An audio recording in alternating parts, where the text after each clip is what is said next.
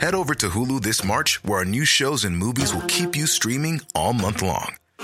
Catch the award winning movie Poor Things, starring Emma Stone, Mark Ruffalo, and Willem Dafoe. Check out the new documentary, Freaknik The Wildest Party Never Told, about the iconic Atlanta Street Party. And don't miss FX's Shogun, a reimagining of the epic tale, starring Anna Sawai. So, what are you waiting for? Go stream something new on Hulu.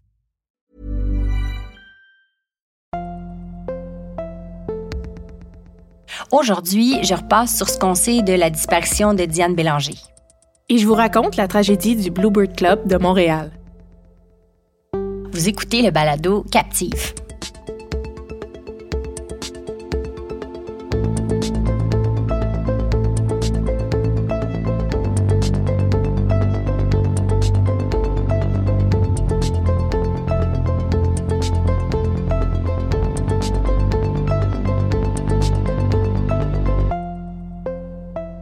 Bon, Annie, pour l'épisode d'aujourd'hui, je t'avoue que j'ai comme vraiment dérogé de mon plan de travail. Bon, tu le sais, il y a plein de cas que je veux présenter ici, puis forcément, j'ai une longue liste de noms puis d'histoires auxquelles je tiens, puis qui sont au menu pour les prochains épisodes. J'ai super hâte de raconter l'histoire de chacun, évidemment, parce que toutes les histoires sont importantes. Mais pour te dire la vérité, c'était vraiment un autre cas complètement qui était prévu pour l'épisode d'aujourd'hui. Sauf que l'histoire que je vais finalement te raconter, j'en avais jamais entendu parler. Toi? C'est ça. Peux-tu croire, moi, moi qui est à l'affût des histoires de disparition vraiment beaucoup, là, je connaissais pas du tout cette histoire-là. J'ai vu passer l'histoire il y a pas si longtemps sur la page Facebook de Meurtres et disparitions irrésolues du Québec. Euh, je vais prendre d'ailleurs 30 secondes, juste pour souligner l'importance puis la grandeur de cet organisme-là. C'est mené à bout de bras par Stéphane Luce qui fait tout ce qui est possible pour aider les familles de victimes de crimes irrésolus à garder en surface leurs histoires. Si vous n'êtes pas abonné à sa page, d'ailleurs, allez le faire. C'est vraiment une page importante. Bon. Bref, j'ai vu la photo d'une femme passer sur mon fil Facebook, puis j'ai été super intriguée. J'ai commencé à lire son histoire, puis finalement, ben, j'ai tout lâché ce que j'étais en train de faire à ce moment-là, puis j'étais comme aspirée dans les internets. Dans les internets. Oh oui, et je me suis mise à fouiller genre tout ce que je pouvais trouver à son sujet. Faut dire que finalement, il y avait vraiment pas grand-chose de disponible en ligne comme information sur cette disparition-là. En fait, il y a presque rien. Il y a quelques articles de journaux, il y a des mentions sur quelques sites, puis c'est tout. Comme je savais que l'histoire partait d'elle, je me suis essayée, puis j'ai contacté Annie Richard. Pour ceux qui savent pas c'est qui Annie Richard, ben c'est une enquêteur privée, une fille qu'on adore, toi puis moi, Annie. Oui. Puis qui est un peu, euh, je sais pas, une superstar, une ambassadrice de l'enquête de Cold Case au Québec. Puis c'est elle qui est derrière la dépoussiéreuse de crimes, entre autres. Donc, Annie a enquêté sur ce dossier-là après avoir été contactée par la sœur de la disparue. Puis, elle a eu l'extrême gentillesse d'accepter de répondre à mes millions de questions sur le cas. Alors aujourd'hui, et j'insisterai jamais assez là-dessus, c'est vraiment grâce à Annie Richard que je peux vous raconter l'incroyable histoire qui entoure la disparition de Diane Bélanger. On replonge en 1982. Diane Bélanger a 19 ans. C'est une jeune femme de Montréal, aînée d'une famille de quatre enfants. Super timide, super réservée. Elle n'a pas d'antécédents de délinquance ou de problèmes connus. Elle est toute petite, elle mesure 5 et 2. Elle pèse 130 livres. Elle porte des lunettes à grosse monture, là. Tu sais, comme c'était ben à mode en, en 1980. là. Ben oui. Elle a les cheveux longs bruns bouclés. Elle a les yeux bleus. Et, ben, tu sais quoi, quand je, je regarde sa photo, je trouve qu'elle a un petit, petit air de, je sais pas, de Janis Joplin, Oui, genre. Son look. oui, vrai. Ouais, son look, probablement. Bon. Bref. Diane habite euh, temporairement, depuis quelques jours à peine, chez un couple sur la rue d'Orion, à Montréal. Au 2269 rue d'Orion, pour être vraiment précise. Moi, c'est le genre de détail que j'adore connaître. Serais-tu du genre à aller voir? Absolument du genre à aller voir. En fait, le couple chez qui elle habite, c'est la cousine de son ex et son conjoint. Attends là. La cousine de son ex et son conjoint. D'accord. Parfait. C'est comme ça qu'elle les a connus. Puis même si Diane est plus avec ce gars-là depuis plus ou moins six mois, elle a gardé contact avec le couple. Le couple a d'ailleurs une petite fille que Diane garde. Annie Richard me racontait que Diane habitait là un peu en tant que nounou, en fait. Je connais pas les conditions exactes, mais elle était pas juste une simple colocataire. Il y a vraiment très peu d'informations à propos de cette famille-là. Pour vrai, Annie, je peux même pas dire a quel âge la petite fille, tellement le dossier est hermétique. Ce que je sais, c'est qu'elle est assez jeune pour avoir besoin d'une gardienne. Mais Annie Richard, est-ce qu'elle a accès... Elle a même pas accès à ce genre de, hum, d'informations-là ou c'est... Elle est pas en mesure de... de- C'est-à-dire qu'elle a pas le droit de donner de l'information? Non, Comment- en fait, elle n'a pas accès. Ça, c'est les dossiers de la police puis de Ah, l'enquête. la police, Ouais, c'est pas confidentiel. accéder. Ah, ouais. Non, OK. elle peut pas. Donc, ce soir-là, justement, samedi le 7 août 1982, Diane reste à l'appartement pour s'occuper de la petite fille. Le couple sort prendre un verre en début de soirée. Selon les informations, la soirée se déroule sans la moindre anecdote. Il n'y a rien à signaler de ce côté-là. Le couple revient chez lui vers minuit, selon Annie Richard. Mais dans quelques articles, on parle plus de 3 heures du matin. Quoi qu'il en soit, quand ils reviennent, Diane est encore debout. Le couple ramène une pizza et donc ils s'assoient tous les trois ensemble pour la manger et jaser tranquillement. À ce moment-là, même s'il est tard, Diane est pas en pyjama. Elle porte toujours la robe brune qu'elle avait sur le dos ce jour-là. Je le précise parce que ça va être un détail intéressant pour la suite. OK. Ils finissent de manger euh, la pizza, ramassent un peu et ils vont finalement se coucher aux petites heures du matin. L'histoire précise pas à quelle heure ils se réveillent le lendemain matin, mais sûrement pas très tard. Annie, toi et moi, on a des enfants. Tu sais comme moi que les grasses matinées se font rares. Non, inexistant. Ouais, c'est ça. Donc, ceci dit, ils n'ont pas besoin d'être debout bien, bien longtemps avant de réaliser qu'il y a quelque chose qui tourne pas rond dans l'appartement. Premièrement, la sacoche de Diane traîne au milieu du salon, puis son contenu est étendu partout à terre, pêle-mêle. Ils font le tour de l'appartement pour se rendre compte que Diane, elle, est nulle part. Elle n'est pas dans sa chambre, elle n'est pas dans le cour, elle n'est pas dans la salle de bain, elle est juste plus là. Juste avant d'appeler la police, ils remarquent une autre chose assez bizarre. La jaquette de Diane traîne dans le bain. Hein? Elle était pourtant pas en jaquette quand ils l'ont vue la veille. Elle portait sa robe brune, justement. C'est assez pour eux, ils savent qu'il y a quelque chose d'anormal qui est arrivé. On ne sait pas exactement combien de temps se passe entre la disparition de Diane puis l'arrivée des policiers, mais semble que ce soit à peine quelques heures. Sur place, les enquêteurs remarquent que le moustiquaire de la porte d'entrée est déchiré. Selon ce que rapporte le Journal de Montréal, on va découvrir plus tard que la déchirure est faite de l'intérieur de l'appartement, pas de l'extérieur. Autre chose qui est soulignée par rapport à l'enquête, on dit que le couple rapporte aux policiers qu'un couteau à pain euh, avait disparu. Mais pourtant, dans l'appartement, il n'y a aucune trace de violence. Il n'y a pas de sang, il n'y a rien de brisé ou de déplacé, puis il n'y a rien qui indique qu'il y a eu une bagarre ou de la résistance. Pourtant, Annie, il y a personne qui a jamais revu Diane Bélanger depuis ce jour-là. Ce sera Jean-Claude Rochon, un enquêteur à la section jeunesse de la police de Montréal, le SPVM, qui à ce moment-là s'appelait le CUM, qui va être assigné au dossier. Premièrement, mais évidemment, il rencontre la famille et l'entourage de Diane. Il veut savoir si elle se serait pas sauvée d'elle-même. Claudette, la mère de Diane, est sûre que non. Selon un article de la presse qui date du 8 mai 1986, Diane était supposée aller à un party le jour de sa disparition. Un party important où ils allaient fêter le 35e anniversaire d'un ami proche. Elle était allée chez la coiffeuse pour l'occasion, puis elle s'était même acheté une robe neuve. C'est le genre de détails qui aide à entrevoir l'état d'esprit dans lequel elle était, tu sais. Aussi, elle s'était inscrite à Katimavik il n'y a pas si longtemps. C'est un programme de, de Oui, stage dans diverses oui, communautés oui, dans le Canada. Puis elle était super contente puis impatiente d'y participer. C'est pas vraiment cohérent qu'elle choisisse ce moment-là pour fuguer, tu sais. Puis pourquoi vider ton sac dans le salon avant de fuguer? T'amènes Elle- tes affaires, me semble, non? Et dans le fond, tout, tout le contenu était là, il manquait rien. Il manquait C'est ce que rien. je comprends. Ouais. Bref, on n'a pas les détails de l'enquête, mais forcément que le couple de la rue d'Orion a dû être passé au peigne fin aussi. tu sais. Non seulement ils sont les derniers à l'avoir vue vivante, mais ils étaient quand même dans le même appartement qu'elle quand elle a disparu. Ils jurent pourtant l'un comme l'autre qu'ils ont absolument rien vu, rien entendu. La seule chose qui rapporte d'étrange, c'est qu'apparemment, Diane aurait mentionné avoir été suivie ce jour-là. Ah, Mais elle en a pas fait de cas, puis eux non plus. Dans le fond, ils savent pas plus de détails sur cette histoire-là. C'était à peine si elle a rapporté ça, c'était tout à fait banal. Puis tout comme les voisins interrogés, personne n'a rien vu, personne n'a rien entendu, rien. Fait que l'enquête continue, malgré qu'il y a vraiment pas ben ben d'indices sur cette affaire-là, qui est quand même vraiment bizarre, là, à vous, là. Oui. En fait, Annie, ça va devenir comme le cheval de bataille de l'enquêteur Rochon. Il va jamais refermer ce dossier-là jusqu'à sa retraite. Il va garder une photo de Diane dans son portefeuille, puis il va vraiment travailler d'arrache-pied pour dénicher au moins quelques détails Mhm, sur ce qui est arrivé. Par exemple, après ça, à chaque fois qu'il y a eu un corps non identifié à la morgue, l'enquêteur Rochon va aller sur place pour s'assurer qu'il ne s'agit pas de Diane. Toujours selon l'article de la presse en 86, l'enquêteur Rochon aurait même fait creuser dans les fondations de la maison de la rue d'Orion quand il y a justement eu des travaux de rénovation sur le duplex voisin. ils n'ont rien trouvé. Bref, jusqu'à la mi-90, l'enquêteur Rochon a secoué ciel et terre pour retrouver Diane, ou pour au moins enfin connaître les circonstances qui ont mené à sa disparition.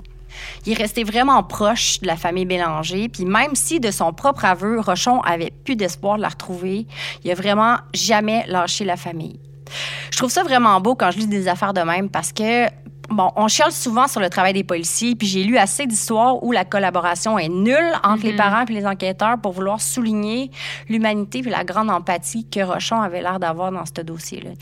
Ça doit alléger un peu le gros fardeau que les familles ont sur les épaules Ouais. quand tu sens qu'il y a quelqu'un vraiment qui travaille pour toi puis avec toi là-dedans. Mais cette histoire-là, l'histoire de Diane, elle a fini par tomber bien profond dans les oubliettes jusqu'à ce que la famille contacte Annie Richard il y a quelques années. Puis là, ben, c'est Annie Richard puis Stéphane Luce qui ont remis cette histoire-là sur la map. L'histoire incroyable de Diane a fini par attirer l'attention d'un journaliste au Journal de Montréal en 2019. Après avoir contacté Annie Richard pour avoir plus de détails sur l'affaire, le journaliste a ensuite communiqué avec l'ex-enquêteur Rochon à la retraite depuis longtemps. Puis là, ben, le résultat de cette rencontre-là est paru dans un texte euh, assez surprenant, mettons. Annie, je vais te demander de lire le titre de l'article du Journal de Montréal qui est paru le 5 octobre 2019. D'accord, je fais ça. Disparu depuis presque 40 ans. Une erreur sur la personne a causé la mort d'une femme. Pardon? Continue. Ah, attends une minute. On l'a confondu avec une prostituée qui avait le même nom qu'elle. Ça, hein? C'est c'est surprenant, non? Attends, Vas-y. j'ai comme besoin de me le relire. Attends Vas-y. Disparu depuis presque 40 ans. Une erreur sur la personne a causé la mort d'une femme. On l'a confondu avec une prostituée qui avait le même nom qu'elle. Ben, c'est ça. Ben ouais, mais parle-moi-en. Ben, je suis aussi surprise que toi. Voyons donc. Puis je pense qu'on peut dire aussi sans se tromper que Annie Richard a dû faire le saut sur un moyen temps, elle aussi, en lisant le titre de l'article. Bon, je te résume ce que le journaliste raconte dans son papier, OK? Retour dans les années 80. Quelques années après la disparition de Diane Bélanger, le CUM est mis au fait d'un truc vraiment étrange. Il y a à l'hôpital une femme. Une femme qui a été sévèrement battue supposément une travailleuse du sexe qui opère justement dans le quartier Centre-Sud, aux environs de la maison de la rue d'Orion, où Diane Bélanger a disparu. Cette femme-là, à l'hôpital, elle s'appelle aussi Diane Bélanger. Ben voyons donc. Et elle a, tiens-toi bien, la même date de naissance Ben que notre Diane, la disparue. Ouais. Méchante coïncidence, pareil. Ben là. Alors évidemment, l'enquêteur Rochon se rend en vitesse à l'hôpital pour l'interviewer. Sur place, il trouve une femme défigurée à force d'avoir été battue. On ne sait pas par qui, on ne sait pas pourquoi, ça, l'histoire le dit pas. Mais voici ce qu'elle aurait raconté à Rochon. Annie, il y aurait eu erreur sur la personne cette fameuse nuit-là. C'est elle qui aurait dû être passée, entre guillemets. Sauf que les gens qui lui en voulaient se sont trompés de Diane Bélanger donc. et qu'ils l'ont prise pour elle parce qu'elle avait le même nom et la même date de naissance. Elle raconte qu'ils ont kidnappé l'autre Diane à sa place par erreur et qu'ils sont allés la tuer et l'enterrer à Chersey dans la Naudière. Rien de moins. Bon, toujours selon l'article du Journal de Montréal, Rochon serait allé creuser à Jersey sans rien trouver. Et voilà. C'est ce qui résume à peu près ce que le journaliste rapporte sur l'histoire. Attends. Rochon, il a gardé ça pour lui? Je vais pas m'avancer trop là, pour eux, mais je sais qu'Annie Richard et la famille de Diane aussi n'ont pas été super impressionnés par le dénouement de l'article qui, comme euh, le soulignait Annie d'ailleurs, c'est même pas titré au conditionnel. Relis-le. Disparu depuis presque 40 ans, une erreur sur la personne a causé la mort d'une femme. Hey, ce mot, ça sonne un peu comme si Rochon avait tout confié là, soudainement au journal, puis finalement vrai, hein? qu'il savait tout ça durant tout ce temps-là, mais qu'il en a jamais parlé. Ça donne comme l'impression que le dossier est réglé, non? Oh mon Dieu! Bon, on n'était pas là. On sait pas ce qui s'est dit entre Rochon et journaliste. Est-ce qu'il s'est ouvert sur l'enquête comme jamais? Est-ce qu'il a été super mal cité? Pour l'instant, on n'en sait pas plus. Mais moi, Annie, je donnerais cher en maudit pour m'asseoir avec Annie Richard puis genre l'enquêteur Rochon pour jaser de tout ça parce que j'ai mille questions, mille hypothèses. Mais oui, mais tu dis mal cité. Je veux dire, à un moment donné, ce serait. euh, Manifester? Ben là. Mais je sais Tu sais, je pas. veux dire, ça fait zéro sens. mais qu'est-ce qui dit que c'est pas manifesté? On sait pas, là. Moi, je- euh, vas-y, Toute la, moi, moi, l'appartement, je sais pas, ça me l'a. Tu sais, là, le- Ouais. le moustiquaire, déchiré de l'intérieur. Ben. Fait que c'est quoi, là, le, le couple aurait-tu euh, orchestré un, Un plan, je sais pas. Ouais, ça Mais c'est parce que c'est ça. dur à croire que tout ça s'est arrivé dans un petit appartement. Ouais. Avec, il y, a, un- il y a une enfant. Oui, que personne n'a rien entendu, rien, rien entendu, c'est pas réveillé. L'ex, là? Y a-tu un Lex dans le décor? C'est un ex dans le Euh, décor. La jaquette dans le bain? C'est ça, comme je t'ai dit aussi, le dossier est tellement hermétique, il n'y a rien, là, il n'y a rien, rien, rien. Là. Mais aussi, euh, est-ce qu'elle s'est vraiment fait suivre ce jour-là? Tu sais, elle a rapporté ça, hein? Mais vrai. ou est-ce que c'est le couple qui a Inventé dit ça? ça? Parce que ça a donné donc bien dans l'histoire? Ben, c'est ça. En tout cas, la bonne nouvelle, c'est que le dossier a été rouvert par le SPVM il y a quelques mois, puis apparemment, tout ça est pas mal actif. Mais en attendant, la seule chose qu'on sait vraiment sur l'histoire de la disparition de Diane, c'est que ben, elle a une famille qui l'adore, puis qui a passé les 38 dernières années à se demander ce qui est arrivé cette nuit-là.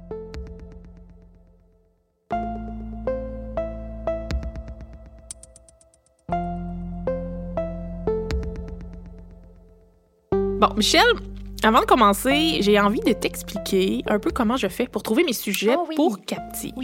En fait, c'est pas ben, ben scientifique, là, mon affaire. Là. C'est souvent plus le fruit du hasard parce que je me mets à fouiller, moi, sur Internet. Bon, je cherche pour des tragédies, des crimes, des procès célèbres au Québec. Là, là j'épluche. J'épluche les résultats. Je tombe sur des articles de journaux, des reportages, des archives. Puis je finis toujours par trouver quelque chose qui attire un petit peu plus mon attention, un genre de mot-clé. Puis là, je vais décider de creuser un petit peu plus. Puis après ça, je vais décider est-ce que ça devient mon sujet ou non? Moi, j'adore ça quand j'en ai jamais entendu parler. Ouais. Puis étrangement, là, Michel, pour vrai, là, je suis en train de faire un balado de crimes réels québécois, mais je me suis rendu compte que je suis assez néophyte dans le sujet. En Ah tout cas, hein? true crime québécois, je te parle. C'est vrai, moi. je- Trouves-tu? Ben, la plupart des sujets euh, que tu me ramènes, je les connais jamais. Ben, tu sais, je jamais fais des parler. recherches, des procès, je me dis, non, ça me dit absolument rien, Ouais. mais je suis capable de te parler d'un tueur en série bien, bien, bien populaire aux États-Unis, par exemple. tu sais. Moi, j'ai toujours eu un petit penchant, comme toi aussi, pour tout ce qui est séries, documentaires, euh, tout ce qui porte sur le true crime, mais plus à l'échelle mondiale. Tu sais, les disparitions très, très répandues comme Maura Murray, puis tout ça. tu sais. Fait qu'il y a quelques années, toi, Michel, tu m'as fait découvrir le monde du balado. Je sais pas si tu t'en rappelles, mais c'est très grâce à toi et tout ça. Puis, j'ai fait le saut vraiment rapidement dans l'histoire de crime au Québec dès que ça a commencé à sortir. Mhm. Je sais pas si tu te rappelles. Es-tu capable de me dire c'est quoi ton premier balado de crime québécois? Euh, J'imagine que c'est celui d'Isabelle Richer, euh, ma version des faits, peut-être? Non, moi Non? je pense que c'est le même que moi. Je sais pas si tu te rappelles, c'était Disparu, l'histoire de Marie-Paul Rochette. Oui, Stéphane Berthomé qui avait. Mais là, ça a changé de nom. Je pense que ce balado-là, Mhm. c'est rendu l'ombre d'un doute. Puis il y a Ouais. d'autres histoires aussi. C'est Ouais. super bon. Là, tu as nommé euh, Isabelle Richer, ma version des faits. Puis ça fait partie aussi de ma liste dans les premiers que j'ai écoutés. En fait, elle avait sorti Histoire d'enquête, l'affaire Jolivet, C'est vrai. au départ. Mhm. Là, c'est devenu ma version des faits. ouais. Je bois ses paroles. Là, il y a- après, il y a eu Synthèse avec euh, Julien Ah, Morissette. c'est bon, ça. Très bon. Les cas de Valérie Leblanc, Louis Chaput. Donc, c'est vraiment des, des balados que j'ai dévorés. On peut-tu Dévorés, dire ça? tout à Ouais, fait. on dévore des balados. Oui, Dévoré ok. par les oreilles, bien sûr. Oui, c'est ça, voilà. Donc, dans le fond, moi, c'était pas nécessairement des histoires que j'avais déjà entendu parler, Mhm. tous ces beaux balados-là et tout ça. Donc, moi, ça me donne envie de m'attarder plus sur des cas qui sont peut-être un petit peu moins connus par notre génération ou même qui ont été peut-être oubliés par nos parents. Ça explique un petit peu pourquoi mes histoires à date se déroulent dans d'autres époques. Donc, aujourd'hui, je continue dans la même lancée, puis je vous parle d'un événement qui s'est passé à Montréal au début des années 70. D'ailleurs, j'ai sondé mes parents, puis euh, les deux se rappelaient vaguement de l'événement, et plus que je leur en parlais, puis plus que eux-mêmes me sortaient des détails. Fait que je me suis dit que c'était bon signe, puis que l'événement avait probablement marqué l'histoire. Aujourd'hui, je vous raconte la tragédie du Bluebird Club. Je vais te parler vite vite du Bluebird Club, en fait. On est au centre-ville de Montréal. C'est directement sur l'avenue Union. OK. Mettons que je te situe Union, coin René Lévesque. C'est vraiment pas loin de la place Ville-Marie, la gare centrale. Mhm. Euh, Là, on va pas sneaker sur Street View, là, Michel, parce que tu vas tomber sur une des 800 000 tours à condo. Il n'y a plus de Bluebird. Terminé. Il n'y a plus. Mais en 1972, c'est le Bluebird, c'est un cocktail lounge au rez-de-chaussée. Puis au deuxième étage, c'est une piste de danse qui s'appelle le Wagon Wheel. C'est à thématique country. C'est vraiment populaire à l'époque auprès des jeunes, étonnamment. Là, en passant, le gros de mon histoire va se passer au Wagon Wheel, au deuxième étage. Là, je sais pas pourquoi, mais il faut vraiment que je me concentre pour pas dire Dragon Wheel. c'est vrai. C'est spécial. Oui, ça, c'est la version médiévale. fait que je m'excuse d'avance. là. Wagon Wheel, là, je travaille très fort. Faut que tu saches qu'il y a une seule entrée principale pour les visiteurs qui permet d'accéder au lounge, puis à la cage d'escalier pour monter au Wagon Wheel. OK? Dans un article du Journal de Montréal de 2011 d'Éloïse Archambault, ça raconte que le soir du 1er septembre 72, il y a plusieurs personnes qui se déplacent pour assister à la prestation live pour danser sur la musique de Dan et Curly Bédard au Wagon Wheel. L'endroit est relativement bondé. Les tables sont pratiquement toutes utilisées. On parle d'environ 200 personnes sur place. Bref, c'est une soirée quand même assez normale au Wagon Wheel. Il y a plusieurs rumeurs plus tard qui disaient que l'endroit était à pleine capacité, mais ça a été confirmé que en fait, ils étaient plus à 50% de la capacité, puis tu vas comprendre plus tard que euh, maudite chance. OK. Vers 22 heures, il y a trois jeunes hommes qui arrivent pour rejoindre des amis qui sont déjà sur place au Wagon Wheel. Il s'agit de Gilles Eccles, Jean-Marc Boutin et James O'Brien. Ils sont tous début mi-vingtaine. Mettons que je dirais que les garçons ont commencé à fêter pas mal plus de bonheur que tout le monde, sont arrivés sur place en état d'ébriété solidement avancé, puis le portier qui travaillait ce soir-là a été obligé d'intervenir parce que les, les trois garçons insistaient vraiment pour s'asseoir avec leur groupe d'amis. Il n'y avait pas assez de place, donc en fait, ce qu'ils voulaient, c'est que eux aillent s'installer à une autre table. Ils voulaient euh, rien savoir. Ça a comme déclenché une altercation avec le portier, donc ben ils ont comme été expulsés finalement. Ils se sont fait vraiment montrer la porte parce que ça commençait à soulever euh, un petit peu de colère et tout ça. Ça a vraiment enragé les trois gars de se faire sortir du wagon wheel, surtout Jean-Marc Boutin. Il avait pas les idées super claires à ce moment-là. On se rappelle, il est vraiment intoxiqué. Il était vraiment motivé à se venger. Fait qu'il va proposer un plan à ses amis, puis eux, ben, ils vont décider de le suivre là-dedans. C'est vrai que ça va mal virer. Tout à fait. Ils vont commencer par se rendre à une station-service qui est vraiment pas loin du bar pour en fait remplir un réceptacle, un genre de bidon d'eau qu'il a vidé sur place, qui a rempli d'essence. Ah non, Annie. Le père de Gilles Eccles travaille ce soir-là à la station-service. Il va regarder son fils puis il va lui dire quelque chose comme me semble que t'es sous mort, tu pourrais peut-être t'en aller à la maison te coucher, tu sais. Yeah. Mais le jeune Gilles, il prendra pas vraiment en compte le conseil de son père, puis je te dirais qu'il aurait peut-être dû l'écouter. Donc, les trois hommes reviennent au bar. Boutin et O'Brien sortent de la voiture avec le bidon. Gilles, lui, il va rester dans l'auto, il est trop sous. Donc, Gilles, lui, il sait ce qui va se passer, mais il va, il va rien faire vraiment pour empêcher ses amis de sortir de l'auto, malheureusement.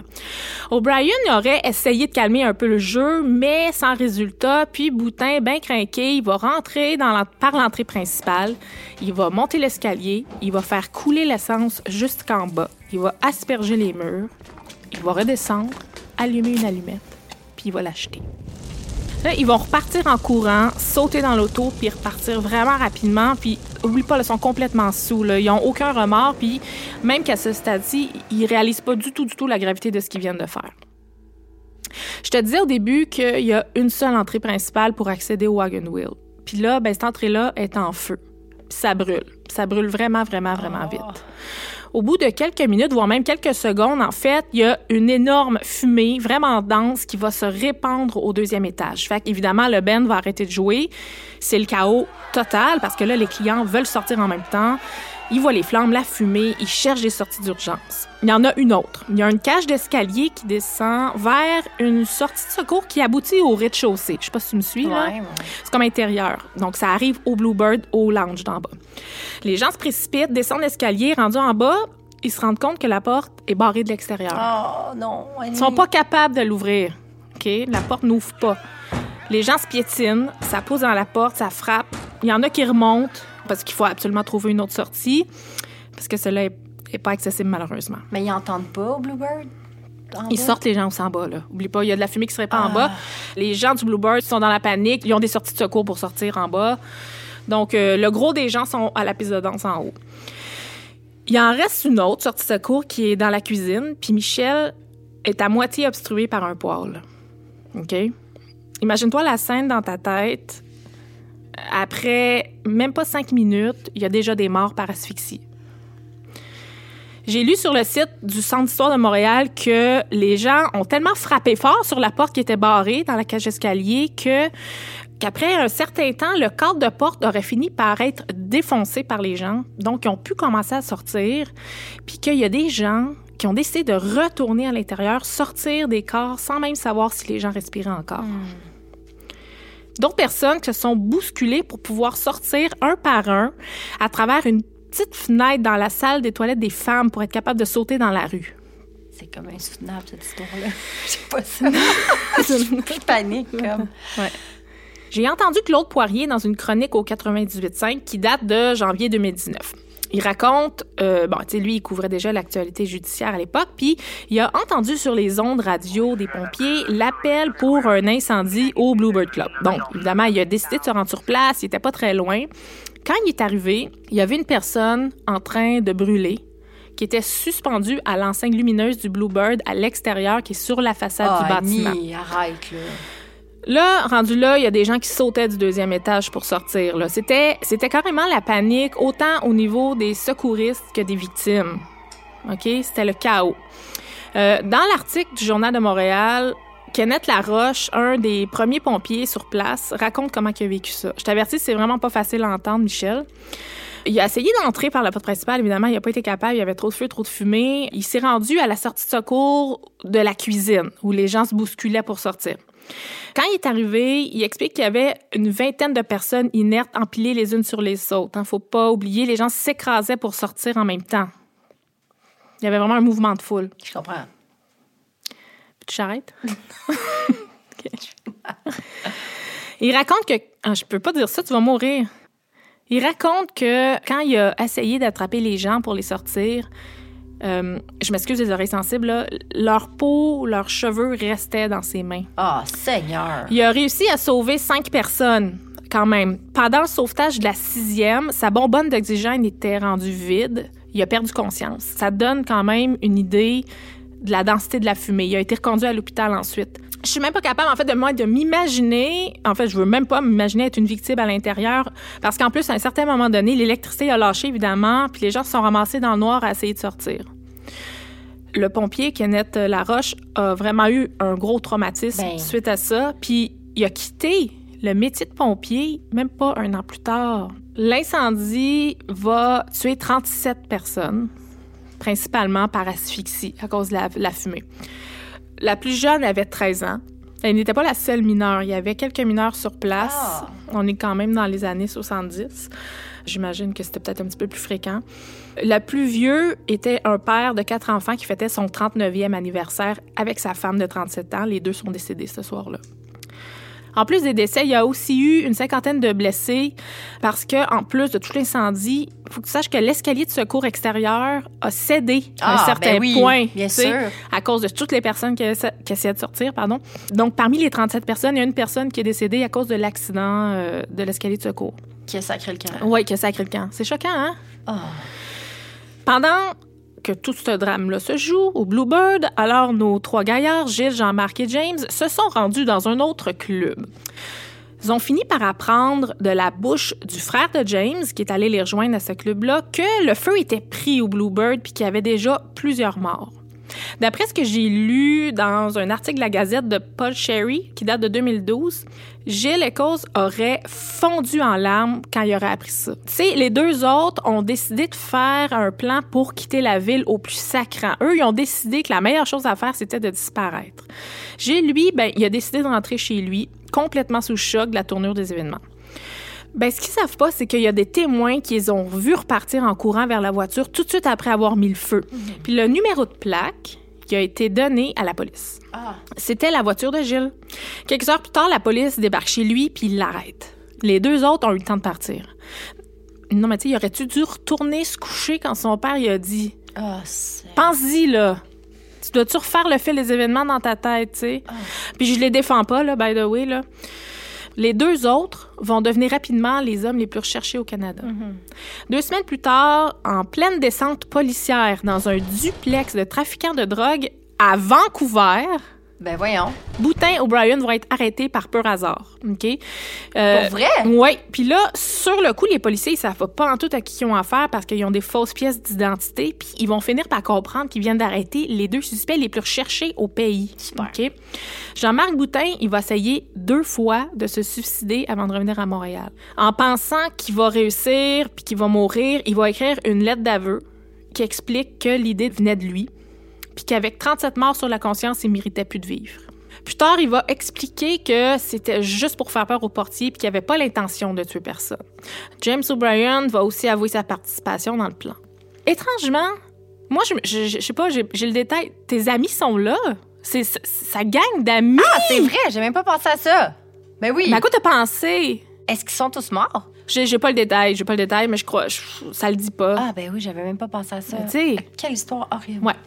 Le 4 décembre 72, Jean-Marc Boutin et James O'Brien vont plaider coupables pour meurtre. Puis la couronne n'aura pas besoin de prouver qu'il avait l'intention de tuer les gens quand ils ont décidé de mettre le feu. Ils vont automatiquement recevoir une sentence d'emprisonnement à vie. Gilles Eccles, euh, lui, il va plaider coupable pour homicide involontaire. Lui, il était resté dans la voiture, tu te rappelles? Il va recevoir la même sentence pareil, emprisonnement à vie. Ça me il fait va pas peine. Non, il va essayer de faire appel, puis il va perdre. Là, il sera pas capable. Gilles et Jean-Marc Boutin vont être libérés sur parole en 1989, après 17 ans de prison seulement. Ils n'ont jamais refait de prison après. James O'Brien, lui, il a un petit peu mal viré. euh, C'est une autre histoire. Il a été libéré, en fait, sur parole une première fois en 1983, un peu plus tôt que les autres. Mais ça a été révoqué quatre fois en raison euh, notamment de condition? Ben oui, conduite en état d'ébriété, possession de drogue. Puis c'est en 2010 qu'il a finalement eu sa libération conditionnelle, mais il a fallu quand même qu'il passe un an en maison de transition, euh, en plus de devoir être traité pour euh, son alcoolisme et tout ça. Mhm. Bref, il a pas eu, il l'a pas eu facile. Ben bon pour lui. Je peux-tu dire ça? Mais ça- OK. L'enquête du coroner va évidemment avoir permis de découvrir plusieurs anomalies au niveau du respect des normes de sécurité au Bluebird. hein. Un inspecteur du service des incendies aurait donné la permission au propriétaire de laisser barrer la sortie de secours qui menait au rez-de-chaussée, Ah, à condition qu'il y en ait deux autres. Mais dans ce cas-ci, il y en a une des deux qui était en flamme, puis la deuxième, on se rappelle, était dans la cuisine puis était obstruée. Pourquoi qu'elle était barrée? Ben, je pense que c'était pour empêcher que les gens puissent entrer sans payer euh, Ah, le frais, puis pour limiter l'entrée euh, des mineurs aussi. Il y a beaucoup de gens qui rentraient euh, secrètement. Puis j'ai lu aussi quelque part qu'il y avait un téléphone euh, que les gens pouvaient aller utiliser, mais ils voulaient pas qu'ils l'utilisent. Fait qu'ils barraient la porte. Bref, pour pas que les gens passent par là. Ça prenait une tragédie comme ça pour que finalement le commissaire aux incendies de l'époque émette des recommandations pour les institutions comme celui du Bluebird pour éviter que le même genre de drame se reproduise. Mhm. Je me suis rendu compte dans mes recherches, Michel, qu'il y, a- il en a eu d'autres tragédies incendiaires marquantes euh, qui se sont produites à Montréal puis même à travers le Québec. En accident ou crime? Les deux, Ouais, les deux. Écoute, il y en a, il y en a, euh, il y en a beaucoup qui sont accidentels. Il y en a un, écoute, il est tellement triste, là, je le raconterai jamais, je serai jamais capable. Là, ça s'est passé au théâtre Laurier Palace en 1927, ça fait vraiment longtemps. Puis ça a tué 76 enfants. C'est épouvantable. Euh, tu te rappelles peut-être l'île verte en 2014? Ben oui, je me rappelle de l'île verte. 32 certainement. personnes hein, dans la Ah, résidence oui. de, de personnes âgées. Quel drame horrible. Ah, puis mon père m'en a parlé d'un autre qui s'est passé à Chapet euh, le 31 décembre 79. En fait, c'est un monsieur, OK? C'était dans une salle communautaire, un party de Noël, OK. le jour de l'an, peu importe.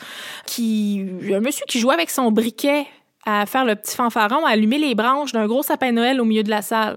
Ça s'est embrasé tellement vite, il y a eu 50 morts. Lui, il est allé en prison, tout le kit aussi. Tu sais, c'est des histoires d'horreur. Puis, on parlait criminel aussi. Il y en a un euh, qui est populaire, qui a fait moins de morts, mais il est tout aussi grave, tant qu'à moi. Là, c'est le bar Gargantua à Montréal en 75. ça, me doit dire quelque chose. Ça. Oui, janvier 75. Hey, sérieux, c'est pas Isabelle Richer qui en parlait? Ça se peut, Richard Blas. C'est Ah, un des, oui, euh, oui, ouais, oui. c'est un des criminels Ah oui, ça là, chose. notoires de l'époque. Euh, il était surnommé le chat. Ouais, ça me dit quelque chose, Parce que- vraiment, ça. Ouais, il a survécu à, à cinq fusillades. Ben lui, il a décidé d'enfermer 13 personnes au sous-sol du bar, puis il a mis le feu. C'est un des, des, des incendies criminels les plus épouvantable, populaires. hein? Mais tu sais, à travers tout ça, l'incendie criminel le plus important à Montréal, ça demeure celui du Bluebird Club en 72. Hey, J'avais jamais entendu parler de ça. Non. Jamais. Non, moi non plus. Puis, en fait, on retrouve depuis le 1er septembre 2012 une plaque commémorative au Square Phillips, pas loin de l'ancien site du drame, en fait, où les familles peuvent enfin se recueillir en mémoire des victimes. Maintenant, presque 50 ans après la tragédie.